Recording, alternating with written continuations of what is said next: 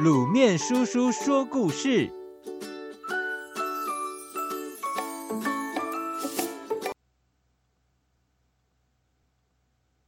葡萄园的宝藏。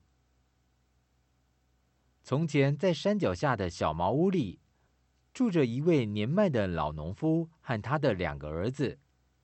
老农夫每天早上都会扛着锄头到葡萄园里去除草、施肥。一直忙到天黑才回家，而他的两个儿子却什么事都不愿意做。终于有一天，老农夫因为劳累过度病倒了。他知道自己将不久于人世，可是却放心不下两个懒惰的儿子。后来，他想出一个好主意。老农夫把两个儿子叫到病床前。握着他们的手说：“孩子们，我就要死了。可是我最放心不下的就是你们，因此我在葡萄园里埋了一些宝藏。到了春天，你们就把它挖出来吧。”不久。老农夫死了，两个儿子非常伤心，一起安葬了老父亲。等到春天时，他们想起父亲的临终遗言，以为葡萄园里埋了很多财宝，于是他们扛着锄头开始在葡萄园里挖起来。就这样，整整一个春天，他们把葡萄园里的地全部都翻了一遍。可是什么宝藏也没有找到，但由于土地被翻得更松软，所以这一年的葡萄比往年结得更多。看着满园子亮晶晶的葡萄，两个儿子终于明白父亲的用心良苦。小朋友，两个孩子透过自己的劳动，明白了父亲的苦心。再多的金银财宝，也有用光的一天，只有辛勤的劳动，才能换来更多的财富。聪明的宝宝，宝宝是胖大婶养的一条狗，有时候它很调皮，把胖大婶的拖鞋叼得东一只西一只的。有时候它又很可爱。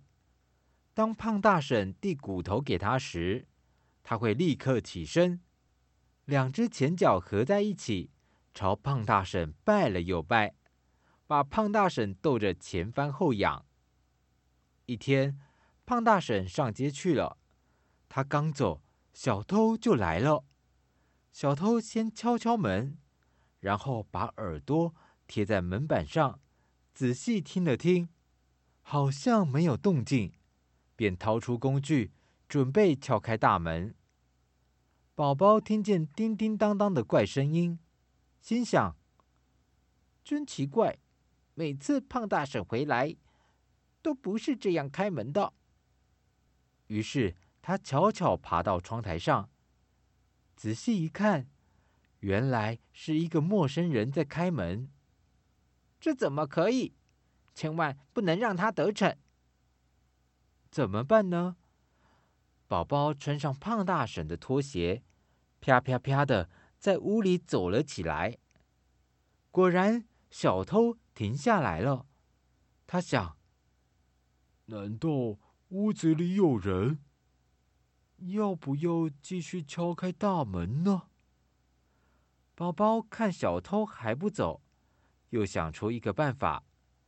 他从厨房里的碗柜里。取出小汤匙和小碗，当当当的敲了起来，然后又打开电视机，家里马上传出吵吵闹闹的声音。小偷一听，心想：屋子里的人还不少呢，还是赶紧走吧。匆忙之中，小偷竟把工具掉到地上，砸到自己的脚，顾不了疼痛。他便捡起工具，一拐一拐的逃走了。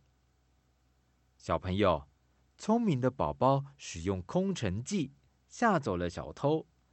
所以下次当你一个人在家时，如果遇到陌生人或可疑的人来敲门时，不要急着开门。如果发现有坏人，不妨试试这个方法来吓吓他。